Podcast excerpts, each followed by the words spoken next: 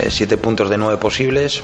yo creo que el bagaje es muy bueno, lo hubiese firmado, vamos, con los ojos cerrados. Con Pablo Pérez, con el gran protagonista del día, gran protagonista del partido. Hola Pablo, muy buenas tardes. Muy buenas tardes. Enhorabuena. Muchas gracias, sí, hombre. Pues un día muy especial para mí y la sonrisa pues no, no me la voy a poder quitar, yo creo que en varios días. Yo creo que no somos mejor que nadie, pero, pero tampoco somos peor que nadie, ¿no? Entonces, nosotros, yo lo dije que íbamos a ser jodidos de, de echar de estas rondas y, vamos a ser jodidos de echar. y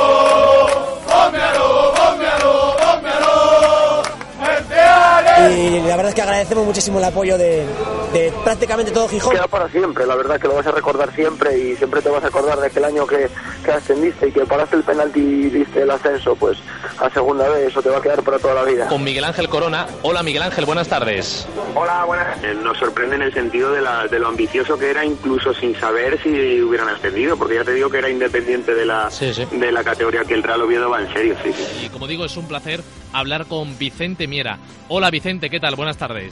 Hola, buenas tardes. Sporting está en, muy buenas manos. Pienso que, que Abelardo lo va a hacer bien, espero que le salga bien y bueno, las posibilidades pues están ahí y no esperar que se va a ascender en, Navidad, que estos son nueve, diez meses, me refiero a un trabajo continuo, diario, permanente, pero bueno, el Oviedo tiene, tiene la clase y el prestigio de, de, del equipo de Solera.